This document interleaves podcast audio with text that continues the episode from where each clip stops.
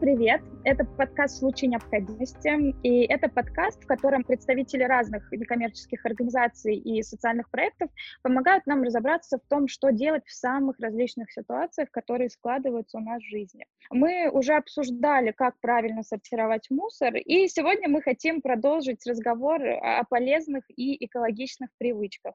Поговорить мы хотим в этот раз э, вот о чем. О еде и о рациональном ее потреблении.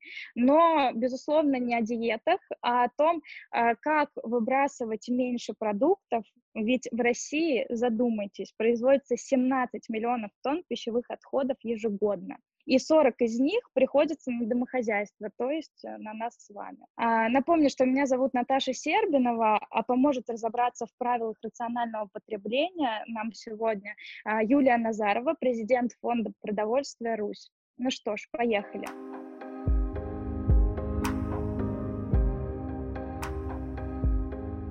Юля, добрый день. Да, Наташ, здравствуйте. Давайте мы с вами начнем с теории. А что вообще причисляют к пищевым отходам и почему все это так плохо? Ведь человек не может есть, не знаю, там, яичную скорлупу, а почему же он должен переживать и задумываться, что он ее выбрасывает? Мы живем в век э, ограниченности ресурсов, любых ресурсов. С чем-то мы просто сталкиваемся чаще, с чем-то не так часто.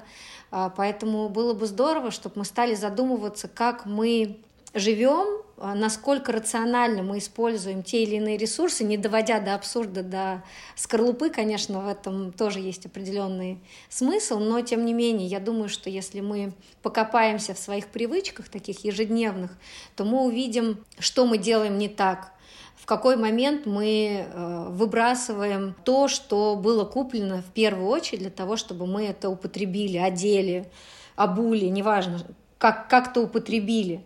И на самом деле, если возвращаться опять же к статистике, вот вы сказали про 17 миллионов тонн, это статистика российская.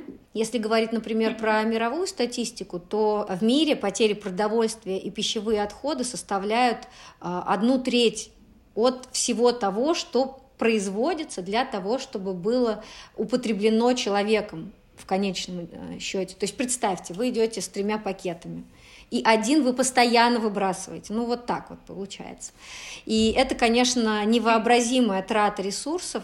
С другой стороны, и это э, даже еще более проблематично, мы тратим просто так те ресурсы, которые были затрачены на производство того или иного товара. Например, э, производство гамбургер, вот обычный гамбургер, который, который мы едим, э, на его производство уходит 2400 литров воды. Это очень-очень много, так чтобы было понятно, сколько это. Это примерно 16 ванн. Причем, знаете, вот если разбираться на производство вот мясной части, уходит гораздо больше, чем на всю остальную часть. Это около 2200 литров воды. Именно на производство молочных и мясных изделий уходит гораздо больше ресурсов. Мы просто об этом не задумываемся, нам кажется, что ну гамбургер, но этот выбросил, другой появится. Это действительно так, но все-таки есть э, подспудно другие процессы, которые, о которых мы, может быть, не знаем, скорее всего, не задумываемся. Ну вот я, я изучила всю эту статистику, услышала о ней, безусловно, пришла шок. И вот если я решила, что пора что-то менять в этой ситуации и лично в своем образе жизни, с чего мне стоит начать, какие должны быть первые мои шаги? На самом деле огромная масса всяческих разных рекомендаций на этот счет. Понятно, что навряд ли весь объем можно как-то потянуть, ну, обычному человеку, который э, все-таки в каких-то процессах живет. Я для себя выбрала несколько моментов, которые мне близки, которые я могу попробовать делать каждый день. Например, я поехала в Икею, купила себе тележку на колесиках. А, во-первых, а, потому что это удобно. С тележкой гораздо проще, ты не напрягаешься, туда можно очень много всего поместить.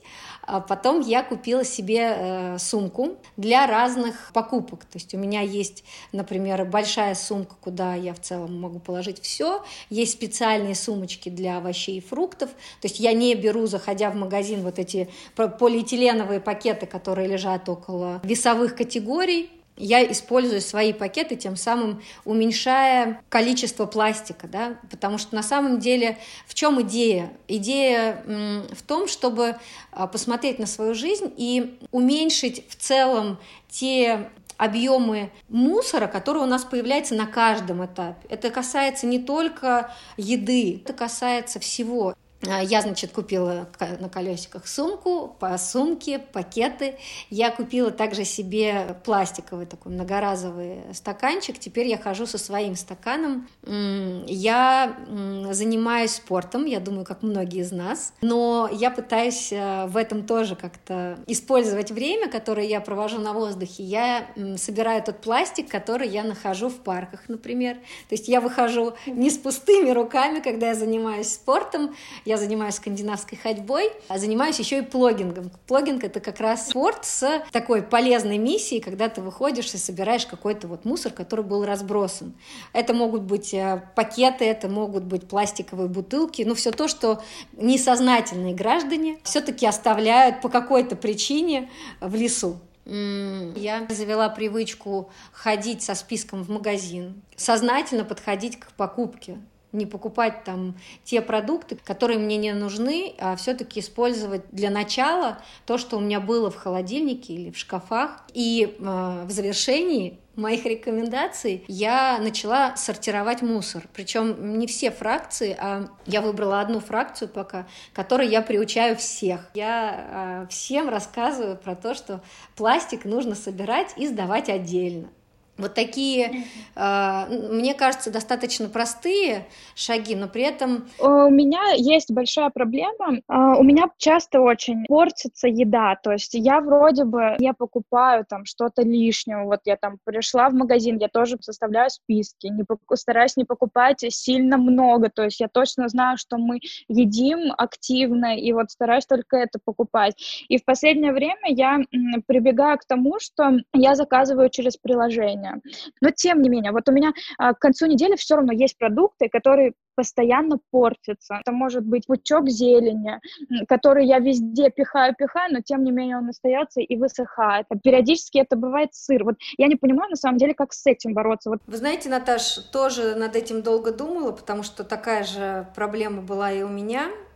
Я тоже перешла, на самом деле, на заказ через онлайн-сервисы, потому что действительно удобно а, проанализировать а, и сидя дома, вот, что у тебя есть, чего у тебя нет, что тебе нужно дозаказать. И в целом я, я пытаюсь отсматривать, что у меня остается, и пытаться заказать в следующий раз, просто этого, это, этих продуктов гораздо меньше потому что, ну, вкусы у нас, конечно, меняются, конечно, может что-то оставаться, но в целом я думаю, что бороться с этим можно вот исключительно э, с головы, да, с момента покупки, потому что в целом именно момент покупки, он определяет, что же у тебя остается такого скоропортящегося, потому что, например, если ты покупаешь крупы, как какие-нибудь макароны, то, конечно, они могут лежать и достаточно долго можно их использовать. Если какие-то овощи и фрукты, то в целом, может быть, имеет смысл заказать брать меньше и там, например, выйти в магазин, вот если нужно, да, прям приготовить, ну и не осталось зелени, то проще забежать в магазин ненадолго а, с маской и перчатками, естественно, а не говоря уже о том, что была ситуация, когда все начали скупать, все, и теперь у нас полно гречки и туалетной бумаги дома. Такие случаи тоже есть так называемые фудшеринг платформы, где можно выложить и передать это людям, которым это, э, эти товары, эти продукты, гречка, макароны, ну, естественно, не распакованные, да, потому что все-таки, да, задача передать, но при этом передать безопасно, да, чтобы человек употребил, и ему от этого не было плохо. Так вот, если такие не распакованные продукты есть, то можно поделиться, например, на Авито или еще каких-то сервисах, э, где есть такой формат, э, с теми, кто в этих продуктах нуждается, чтобы они не тратили на это дополнительное время, средства и так далее. Так, ну и в целом я бы предложила подумать, как э, вообще хранение организовано организовано в том же самом холодильнике, например, потому что когда я стала разбираться, я поняла, что я на самом деле не раскладываю, я просто запихиваю продукты по холодильнику вот в те места, где там остались места просто свободные. Но на самом деле у холодильника есть принцип. Отталкивается этот принцип, собственно говоря, от, от температурных режимов. И, например, а, молочные продукты нужно хранить наверху. Я, например, молочные продукты всегда исторически хранила на нижних полках. Оказалось, что они самые холодные, и там нужно хранить, например, рыбу, рыбу или мясо. То есть они там просто дольше будут сохранять свои свойства, свои качества, как продукта. То же самое касается молочных продуктов. То же самое, например, касается ящиков для фруктов и овощей в холодильнике. Если, например, разбираться уже более детально, то далеко не все фрукты и овощи нужно хранить в холодильнике, потому что они выделяют этилен, что портят другие продукты, которые ты там хранишь, поэтому, может быть, имеет смысл вообще посмотреть, как хранение организовано, и с него тоже попробовать начать. Но в случае, если я все-таки вроде все правильно хранила, но просто я не рассчитала, что мне делать с излишками все-таки там вот, когда остается э, прилично еще так борща, там, второго, и вот э, эти продукты ты вроде не можешь на Авито сдать, э, никому передать их, но вот у тебя лежат котлеты, у тебя лежит этот борщ, и ты явно понимаешь, что ну вы не успеете их съесть до момента порчи. Вот как тут быть? Сложно на самом деле вопрос, э, Наташ, если честно, потому что, как я уже говорила, наверное, первопричина, она именно в процессе планирования, и, скорее всего, так оно и есть. Но это не снимает вопрос, когда у тебя продукты уже готовы, есть на руках, ты действительно не знаешь, что делать. Есть так называемая иерархия продовольственное, такой треугольник, так что мы представили, который идет сверху вниз, да, вот мы сейчас будем идти. И в целом задача сделать так, чтобы не довести те продукты, которые были куплены, до вот момента вы, выбросить. Потому что если мы вернемся к началу, то а, вот в 17 миллионах тонн или в Э, одной трети, о которой я говорила в мире, большая часть приходится именно на домохозяйство. Это около 40-45% от этих цифр. Это колоссальные цифры. А, поэтому, если возвращаться к иерархии, то первое – это, конечно, а, употребить, поскольку ты купил для того, чтобы это сделать. Второе, если ты по какой-то причине этого не сделал, то ты должен найти либо банк еды, которым, например, Фонд продовольствия Руси является, либо какую-нибудь а, фудшеринг-платформу, если это физическое лицо, где ты можешь поделиться тем, что тебе не нужно. И третий вариант – это, например, э, найти какую-нибудь ферму, где можно э, для животных эти продукты передать, товары передать. Это касается и компании, это касается и нас, как людей, да, которые употребляют. И третье – это, например, компост. Понятно, что это могут делать далеко не все люди, особенно там, в городах это сложно организовать компостные ямы или просто компост, но тем не менее это как один из вариантов того, как сберечь ресурс, который был потрачен на производство борща, а, потому что это и свекла, это там, время, которое было потрачено, конечно, его уже не вернуть, но тем не менее, это, кстати, тоже важный момент. Если мы начнем в целом просто изначально анализировать, а все ли мы так делаем, вопрос, и вот из этого вопроса будет вырастать, может быть, какое-то другое понимание, все ли я делаю рационально могу ли я что-то пересмотреть в своем поведении, потому что вот вы говорите, что вот, э, ну, я вроде все сделала, но осталось. Но, видимо, может быть, сделано не все. И вот я бы э, работала изначально с первопричиной, первоисточником, почему это появляется. Понятно, если появилось, то вот несколько вариантов того, как это может быть решено, они есть, но опять же подходят, как видите, не для всех, к сожалению, пока что. Я вот, знаете, еще о чем подумала, что у нас э, вот пищевые излишки, они же не только на наших кухнях образуются. Я вот раньше работала в общепите, и для меня вот эти излишки еды — это прям больная тема, потому что там, правда, в кафе, в ресторанах везде очень много остается э, продуктов, и не всегда сотрудники могут все забрать домой. Вот э, в таком случае в России существует какое-то разумное решение для подобных организаций. Да, вы знаете, я как раз об этом уже э, заикнулась немножечко до.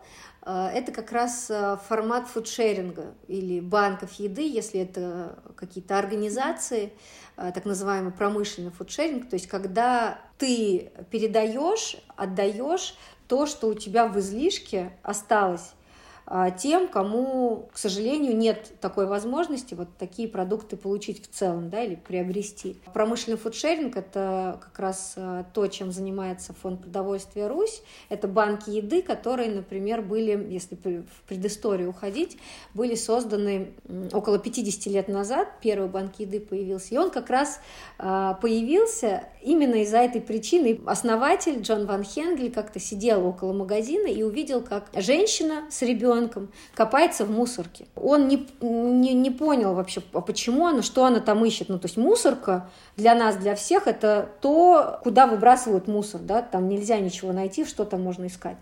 А когда он к ней подошел, она сказала, что на самом деле в мусорке очень много хороших, неиспользованных продуктов, которые вот она может применить, там, что-то приготовить. Он с этого момента задумался и решил сделать организацию, которая будет агрегировать как раз вот эти остатки, излишки продуктов от организаций, от магазинов, от кафе и ресторанов. Таким образом, у них появляется ресурс, который они передают людям, нуждающимся в разных регионах, странах и так далее. С тех пор, например, в Америке, если я не ошибаюсь, около 300 банков еды, э, они есть в Европе, даже в Сингапуре, таком удачном, успешном. Э, естественно, есть и в Африке.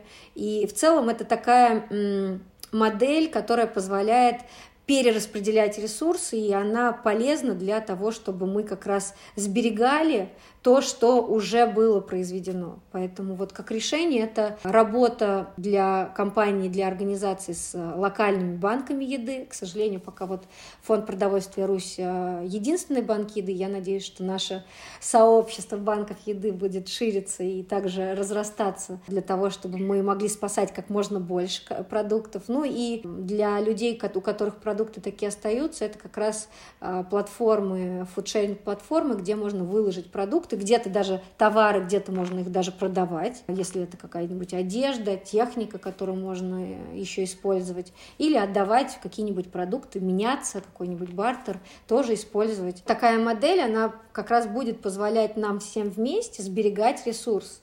В Москве, например, какие есть фудшеринг-платформы? Знаете, есть э, в Санкт-Петербурге э, сообщество фудшеринга. В целом, конечно, вот именно как фудшеринг э, сообщество пока только разрастается, но можно как вариант использовать для продления жизни своим продуктом, товаром, например, тот же Авито ту же Юлу. Mm-hmm. А, то есть вот пока это вот такие более масштабные проекты, которые могут, э, которыми могут использоваться люди из совершенно разных регионов.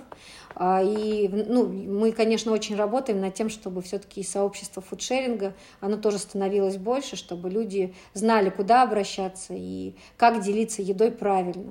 Угу. А вот кроме правильного хранения и переработки, есть еще какие-то кухонные лайфхаки, которые стоит э, знать? Наверное, да.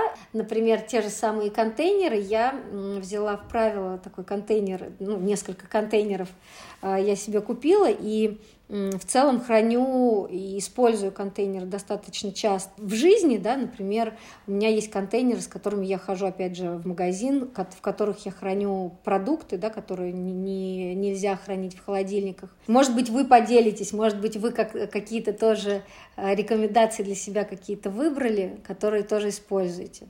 Ну, а, я обожаю тоже контейнеры всякие, и вот в Tupperware я нашла а, многоэтажные контейнеры, когда они складываются как матрешки, и тогда у тебя совращается на кухне пространство за счет этого, вот, и плюс э, как бы у тебя для каждого продукта есть своего размера и объема контейнер, и их очень удобно, ну вот по моим наблюдениям, э, складывать в холодильник, то есть они не занимают много пространства, они еще могут наслаиваться друг на друга, и это помогает как что, ну, например, я делаю салат, и у меня есть еще, я выросла в многодетной семье, я привыкла к тому, что объемами мы большими готовили, а так как мы сейчас живем вдвоем, то у меня, например, от объема посуды зависит то, сколько я приготовлю. И вот раньше я брала металлическую полусферу и полную салата нарезала. И я поняла, что вот чем меньше в моем случае посуда, тем меньше я готовлю в нее еды. То есть, и я стала использовать как раз-таки контейнеры, потому что они тоже такие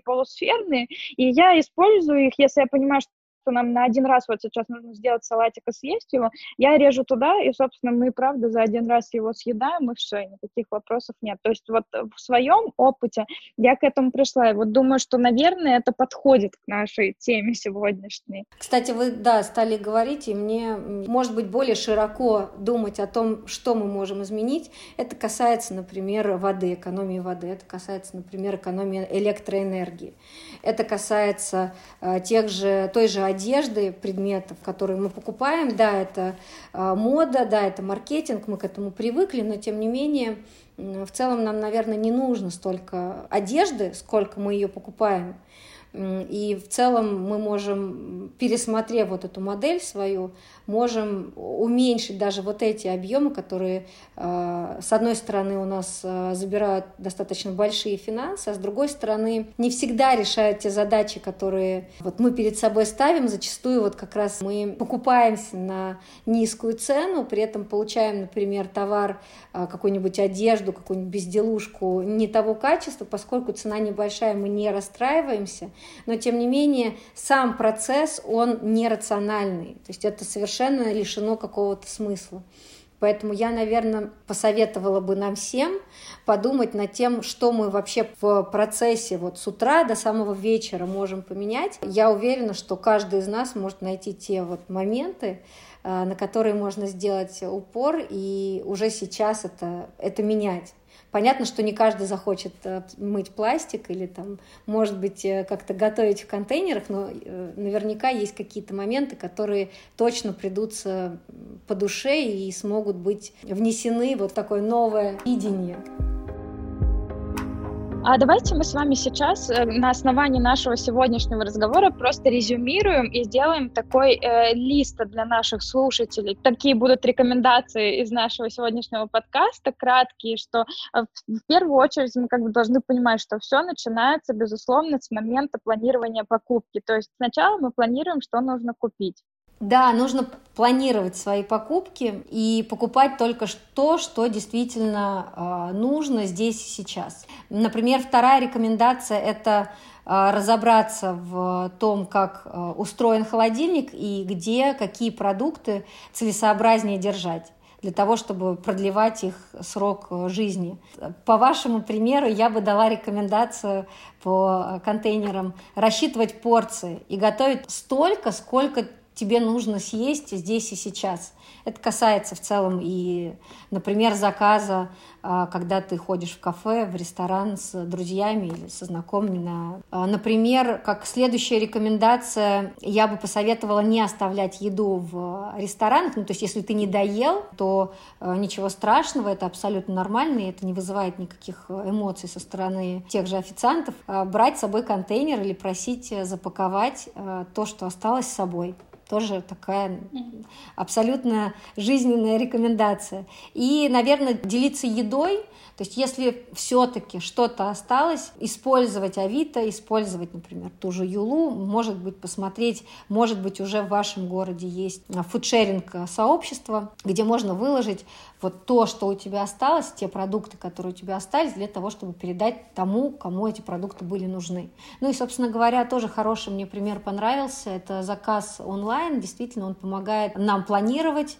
более тщательно, более понятно, что нам нужно, ну и экономить наше время, что тоже э, очень ценно, и здоровье, наверное, тоже. Вот такой у нас сегодня получился список с Юлей. Я надеюсь, для вас это было полезно. Я напомню, что с нами сегодня была Назарова Юля, президент фонда продовольствия «Русь». Спасибо вам огромное, Юля, за такой содержательный, за такой полезный, практичный диалог. Э, у нас получился, правда, интересный разговор, в ходе которого каждая поделилась своими лайфхаками, и мы пришли еще к каким-то общим выводам. Меня зовут Наташа Сербинова, я сегодня тоже была с вами.